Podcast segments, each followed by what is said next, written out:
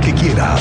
Esto es lo más importante en el podcast de Así sucede expreso del 101.1 FM Estéreo Cristal. Bueno, pues le tengo noticias con respecto al tráfico. Le adelanto que vamos a continuar con un carril en 5 de febrero. Las excavaciones han ido avanzando, igual que la colocación de las traves, y aunque se ha anticipado que sería la peor etapa de la obra, sí, lo estamos viviendo todos, pues apenas estamos a la mitad, ¿eh? Todavía le falta un buen tramo, tú sabes más de esto. Andrea Martínez, ¿cómo te va? Buenas tardes. ¿Qué tal Miguel Ángel? Muy buenas tardes y también a toda la audiencia. Pues así es, el carril de Avenida 5 de Febrero en el tramo de Tlacote a Zaragoza permanecerá cerrado durante las próximas eh, dos semanas, así lo confirmó el secretario de Desarrollo Urbano y Obras Públicas, Fernando González Salinas. Sin embargo, bueno, también nos adelantaba que a finales de abril ya se abrirá el paso inferior de Avenida 5 de Febrero en sentido de norte a sur, el cual se encuentra a la altura de Zaragoza. Con ello, bueno, pues aseguró que se tendrá una mayor movilidad en la zona y por ende se desahogará el tránsito vehicular. Escuchemos esta información que nos revelaba el día de hoy el secretario de Desarrollo Urbano y Obras Públicas. Y que, bueno, finalmente esto nos ha permitido este, eh, la, dentro de 15 días empezar con un proceso de, de sacar ya toda la, la, carga vehicular por debajo de Zaragoza ya con tres carriles continuos.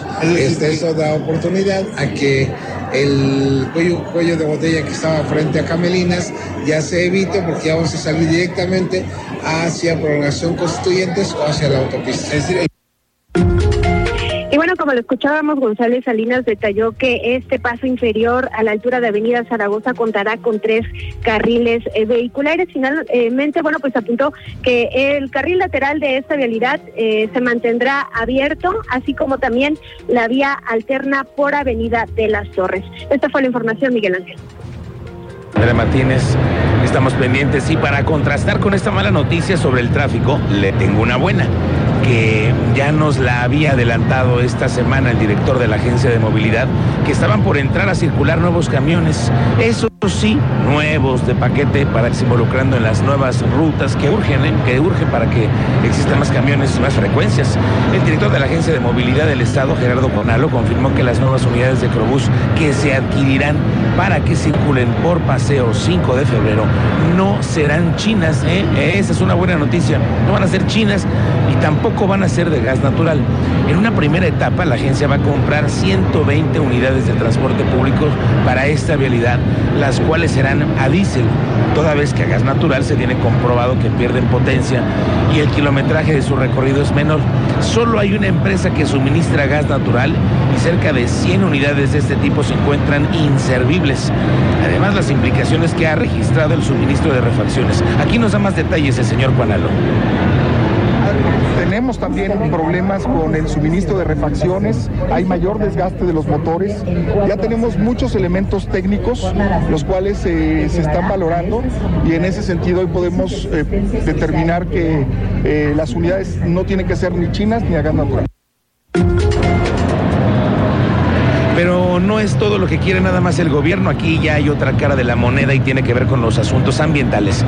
El presidente a nivel nacional de la Asociación Mexicana de Gas Natural Vehicular, Andrés Bayona, solicitó a la Agencia de Movilidad que en la licitación de 400 autobuses para el transporte público colectivo se incluyan combustibles ecológicos de gas natural.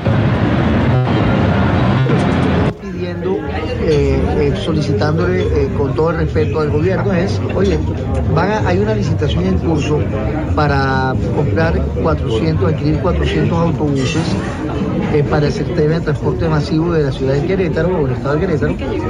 Y pues nosotros lo que estamos solicitando es, por favor, incluyan combustibles ecológicos y que entre gas natural, eléctrico, hidrógeno, lo que quiera entrar, porque hoy, hoy solamente está circunscrito a vehículos de transporte masivo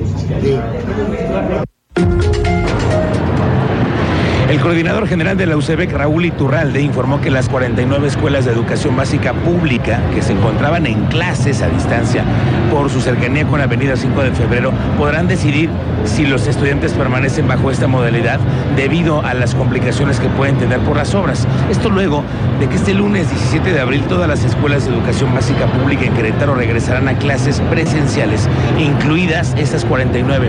Sin embargo, reitero que en dichas instituciones educativas habrá disposición para que continúen a distancia si así lo deciden. Efectivamente regresan a clases presenciales todas las escuelas.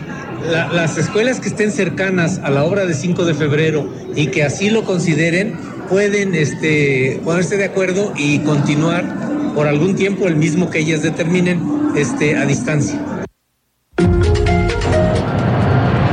ya empezaron a moverle nuevamente el tema de la gasolinera del porvenir.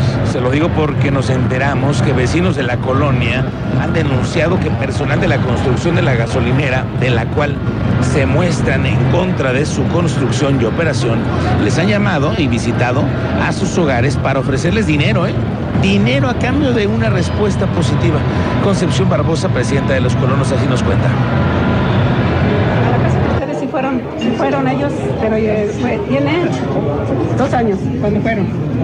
Y sí fueron porque no iban y iban y, nadie le daba una respuesta por parte de los de la colonia.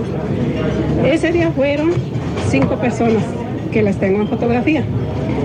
Entonces fueron a verme que si podían platicar conmigo y que era un cierre para su gasolinería y los pasé a, la casa, platiqué con ellos y a lo que iban era ofrecer dinero.